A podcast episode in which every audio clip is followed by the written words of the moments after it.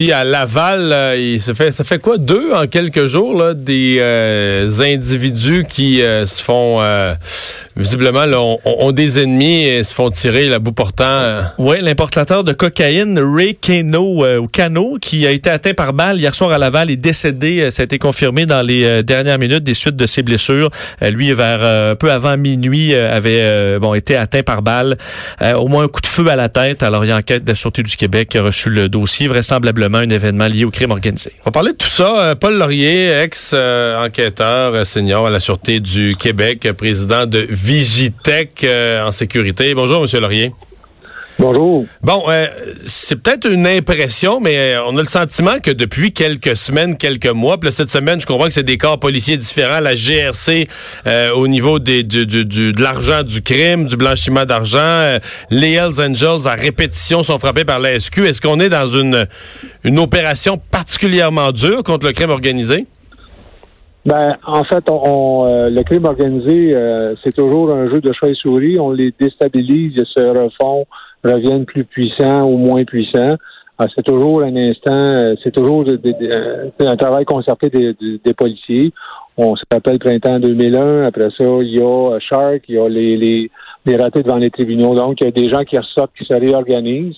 Et c'est un peu, euh, c'est un peu ce qu'on assiste maintenant. On, on peut se rappeler que Monsieur, c'est pas anodin que Monsieur Lapointe sorte a été victime d'intimidation il y a quelques temps. Donc, les corps policiers ressortent et mettent beaucoup de pression sur le, crime organisé et vont, euh, vont essayer de, faire mal. Là où ça fait mal, c'est l'argent, défaire les territoires puis défaire les, les sources de revenus. Mais évidemment, c'est comme euh, c'est un banc de poisson. On, on pêche une place, le poisson va se déplacer. C'est, mhm. les, euh, comment vous dire ça, les mécanismes vont se refaire rapidement. Ouais, c'est, drôle parce que euh, parler des opérations, si on disait bon, euh, pourquoi printemps 2001, on est en 2001 forcément, euh, Shark on est au 2009, 2010, là on est rendu en 2019. Ça se peut-tu que c'est comme si à toutes les 10 ans on a l'impression que ça prend 10 ans aux Hells pour ça. On parle juste des Hells, ça prend 10 ans à peu près aux Hells pour se refaire. Là, la police redonne un grand coup et on est sur des cycles à peu près Ben, il n'y a pas juste les Hells Angels, oui, mais il y a aussi le, crime organisé italien, ce qu'on appelle communément la mafia, euh, la, la, mort de Risuto, euh, de, Vito. Donc, ça, ça, va faire un changement de garde. On assiste présentement à des purges internes, à des changements de garde, mais c'est toujours des générations, c'est des gens qui ont le contrôle du crime organisé, c'est des gens qui sont là pour pas se faire prendre. Les Hells ont appris beaucoup des... Euh, des, euh, des Italiens, des méthodes italiennes. On le voit, la location de territoire, les cotes, ce qu'on appelle communément les pidios. Mais ça, c'est toujours un, c'est toujours un cycle qui recommence et qui recommence et qui recommence. Les acteurs changent, mais le but, le but des opérations, s'ils vendent la drogue, c'est parce qu'il y a des clients. Et s'il y a des clients, ben, il y a une demande, que ce soit quelque, n'importe quelle organisation, il va toujours avoir un mouvement de personnel. Le, contrôle du territoire, le portrait qu'a adressé aujourd'hui Monsieur, Monsieur Lapointe, le responsable des communications, c'est comme un, un, pas comment dire, mais une gestion de territoire là, extrêmement serrée. C'est comme si les Hells euh, occupent un territoire, puis sur ce territoire-là, ils sont totalement rois et maîtres de sous-traiter à quelqu'un, de, donner le droit de vendre de la drogue en échange de sa cote. C'est même sur des territoires aussi immenses, parce que je peux comprendre un quartier dans une ville, quelques coins de rue, mais même sur des régions entières, des territoires aussi grands, l'est du Québec, le Nouveau-Brunswick, on est capable de, de contrôler, de gérer le territoire de cette façon-là? Ouais, ben, moins il y a de densité de population et souvent ça va commencer par les clubs de danseuses, l'approvisionnement. Euh, il y a des gens qui sont autorisés et si vous arrivez puis vous êtes euh, ce qu'on appelle en bon français un outsider, vous allez vous faire repérer euh, assez rapidement et on va vous dire de quitter ou de travailler pour l'organisation. Et si vous travaillez pour l'organisation, ben c'est tant mieux parce que vous allez, c'est vous qui allez vous faire prendre, comme on voit ce matin, c'est des sous-réseaux, mais vous allez quand même payer votre cote. Et si même si vous faites, prendre, ben vous allez avoir des dettes sur la famille. C'est comme ça que les, le, crime organisé fonctionne depuis des millénaires. Hein. C'est des dettes accumulées, puis on paye, puis un contrôle de territoire. Et en même temps, si vous avez un bar, ben il y a des propriétaires qui vont dire ben je vais les laisser aller, ça m'assure une protection, j'aurai pas de trouble dans mon bar.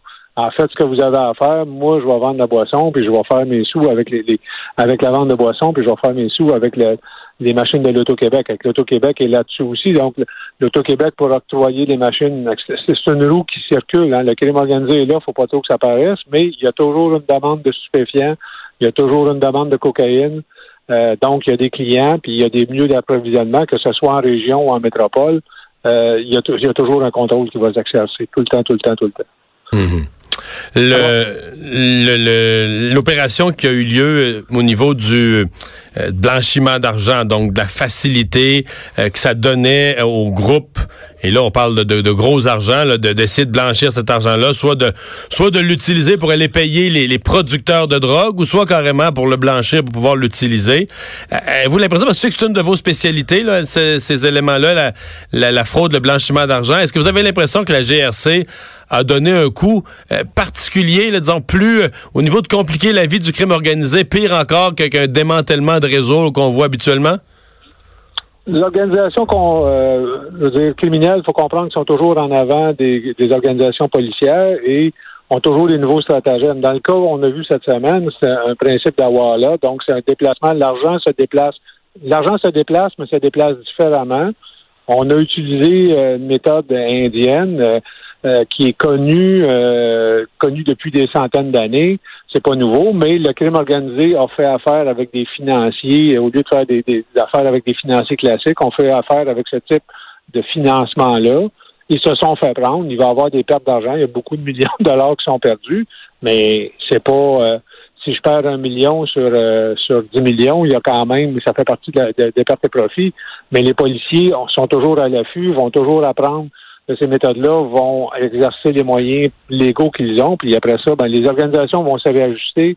Comme je vous ai dit, il y a toujours des clients, il y a des gens qui vont acheter des stupéfiants et il y a des gens qui vont avoir à mettre l'argent. Imaginez-vous, vous êtes euh, euh, vous mhm. avez des enfants, vous avez une poche de hockey, de gardien de but, ben remplissez ça de 20 de 100 de 1000 Vous avez à rentrer ça.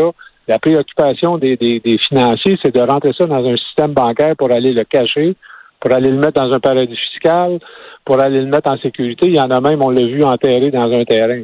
Mais mhm. cet argent-là doit être un jour remis en circulation et doit être blanchi. C'est tous les organisations criminelles le comprennent ça et ces gens-là vont faire affaire avec des spécialistes, comme on a vu cette semaine. Mhm. Mais la GRC a donné quand même un, dur coup. C'est une vingtaine de millions, je pense, en, bien saisi.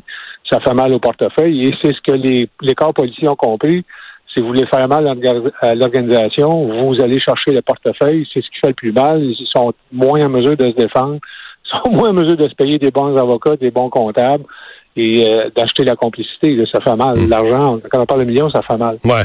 Euh, une dernière question sur parce que vous nous avez dit les, les gens qui ont été arrêtés aujourd'hui, là, est, Québec, est du Québec, qui contrôlaient ce territoire-là, c'est pas des, semblait dire, c'est pas des gros gros joueurs, c'est des gros joueurs, mais localement, mais c'est pas comme on dit des des kingpins de l'organisation.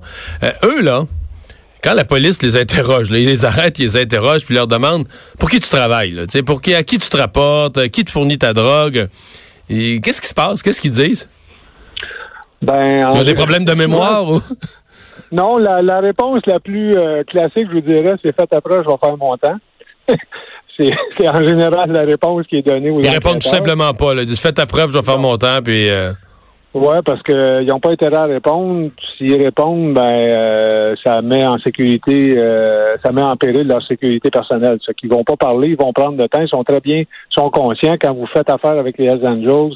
On parle de couleurs, c'est intimidant, c'est des gens qui intimident.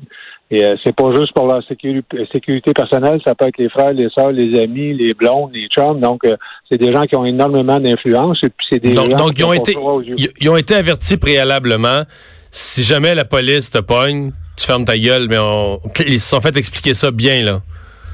Ben, je sais pas si, je pense pas que, oui, ils se le font expliquer. Il y a des, ce qu'on appelle, ils se font caler meeting. Il y a des fois qu'ils se font rappeler à l'ordre. Mais quand vous entrez dans cet univers-là, faut comprendre dans quel univers vous êtes. Vous n'êtes pas dans le commerce de, de, bonbons, dans le commerce de, de de, dans un commerce illicite, vous savez avec qui vous faites affaire, vous savez c'est qui les joueurs. Là, on a pris un prospect, euh, il est loin dans la hiérarchie, il va aller, il va apprendre, il va probablement euh, il parlera pas non plus. C'est pas des gens qui vont parler, ils vont prendre la sentence, les avocats vont régler. Euh, c'est des organisations structurées, ont des bons avocats. Il va avoir des, euh, des deals avec le, des, des, des, des, arrangements avec la, la couronne. Il va avoir des plaidoyers de culpabilité en général. Puis, euh, ils font leur, ils, ils font leur prison. Puis ils en sortent, ils en sortent repentants et redeviennent de bons citoyens? Ils, ont, ils reviennent avec, ils, ont plus de méthode. le système canadien croit à la réhabilitation, Ouais. mais pour certains, c'est plus long que d'autres. Ah, c'est un bon résumé. Merci, Paul Laurier. Merci, bonne Au revoir.